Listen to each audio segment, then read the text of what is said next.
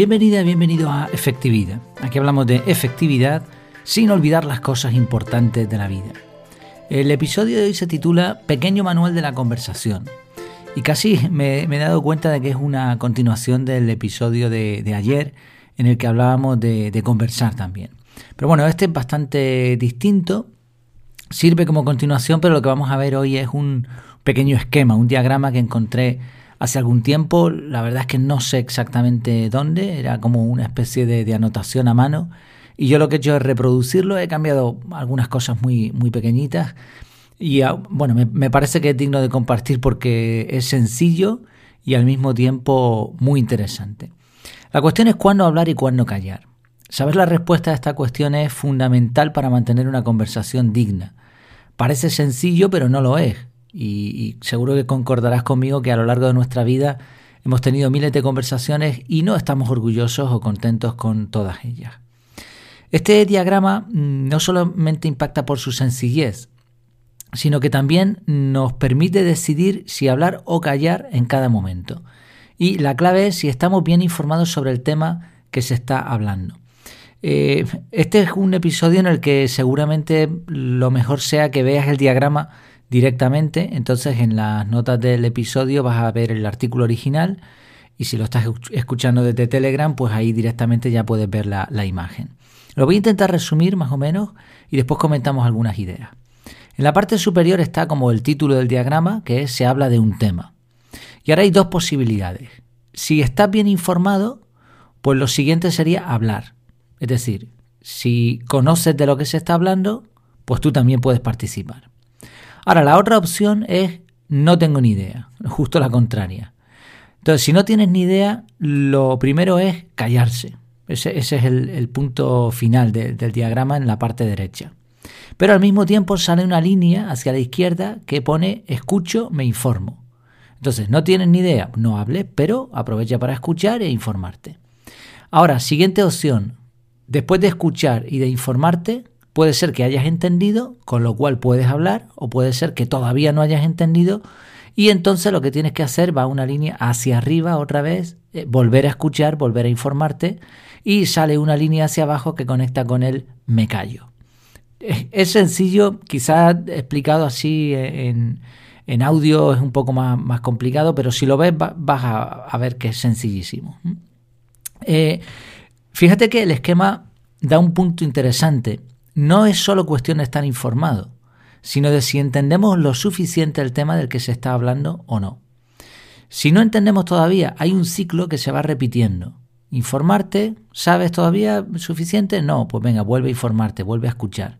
En algún momento se sale de ese ciclo, de esa rotonda, y ya podemos participar libremente. A ver, ya podemos, o sea, esto no es una, una regla estricta, pero es, más o menos la idea para saber cuándo participar en una conversación, pues bien, como es debido. ¿Qué puede ocurrir si nos saltamos este pequeño diagrama? Que es sencillo, pero que no se lleva a cabo muchas veces. Pues nos puede llevar a hablar sin saber de algo, lo cual es un anuncio en voz alta de nuestra doble ignorancia. No solo no sabemos, sino que encima lo dejamos claro.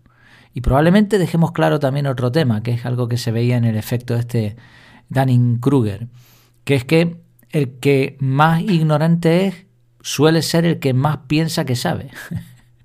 Entonces, bueno, siempre se puede mejorar en conocimiento, pero por lo menos tener un nivel suficiente como para saber qué es lo que estamos diciendo. Por otro lado, seguir el diagrama nos va a llevar a acumular conocimientos, porque mientras no hablamos, lo que hay que hacer es aprovechar para escuchar, reflexionar, aprender, etc. Y si el tema nos interesa mucho, pues siempre podemos dedicar un tiempo a investigar y estar listos para otra conversación.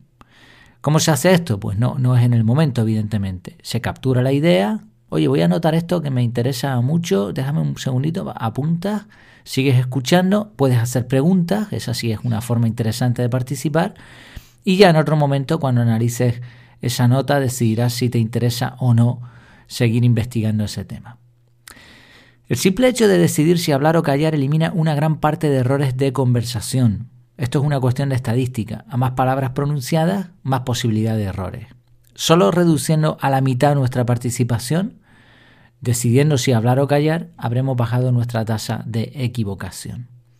Y recordemos, y esto es algo interesante, es que el silencio no es malo. A veces pensamos que no, no podemos estar callados. Bueno, a mí esto me pasaba bastante y todavía me pasa por, por timidez. Las personas tímidas, eh, contrario a lo que se podría creer, suelen querer participar porque les agobia ese silencio, ¿no? Se, piensan que todo el mundo les está mirando a ellos. Pero en realidad no es así, ¿no? No es grave si tardas unos segundos en contestar una pregunta o si se produce un silencio cuando ha terminado de hablar alguien. Y aunque no tengas ni idea, el simple hecho de pensar antes de hablar, de darte ese tiempo, te va a diferenciar de los que hablan sin parar. Me acordé mientras eh, preparaba este, este, pequeño episodio, y es, breve, eh, me acordé de un amigo que, que él decía que deberían haberle dado dos bocas, porque tenía mucho que decir. Era tremendo, aunque le tapara la boca, este sí que hablaba por los codos. Me llevaba muy bien con él, pero también es cierto que media hora en su compañía era una experiencia intensa. Por otro lado, también me vinieron a la cabeza personas que he estado con ellas durante tiempo y que no hablan. O sea, no hablan aunque les apuntes con un arma. Casi tienes que usar un garfio para sacarle las palabras de la garganta. Bueno, como siempre, una cosa es llevarse bien con el silencio y otra esconderse tras él. Y, hablamos de, al final del equilibrio.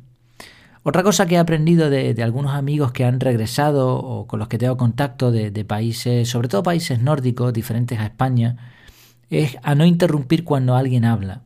Esto es algo muy español, ¿no? Esas tertulias que se ven en la tele pisando al otro, elevando la voz. Es muy divertido, pero poco efectivo y frustrante muchas veces. Y al final te vas después de una conversación sin haber aprendido absolutamente nada ni tampoco haber aportado. Así que se puede conversar y disfrutar sin necesidad de parecer esos tertulianos de los programas rosas, me parece que les llaman, ¿no? No sé por qué.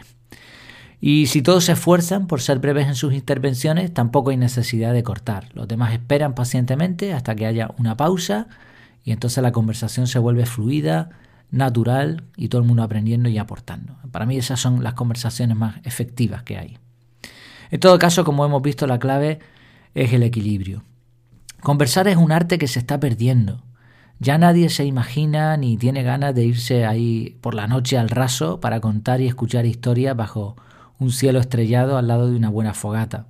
Ahora somos más modernos, hablamos por WhatsApp, pero seguimos teniendo boca, una de momento, y dos ojos y dos orejas. Así que aprovechemos para usarlos bien. Muchas gracias por tu tiempo, por tu atención y hasta la próxima.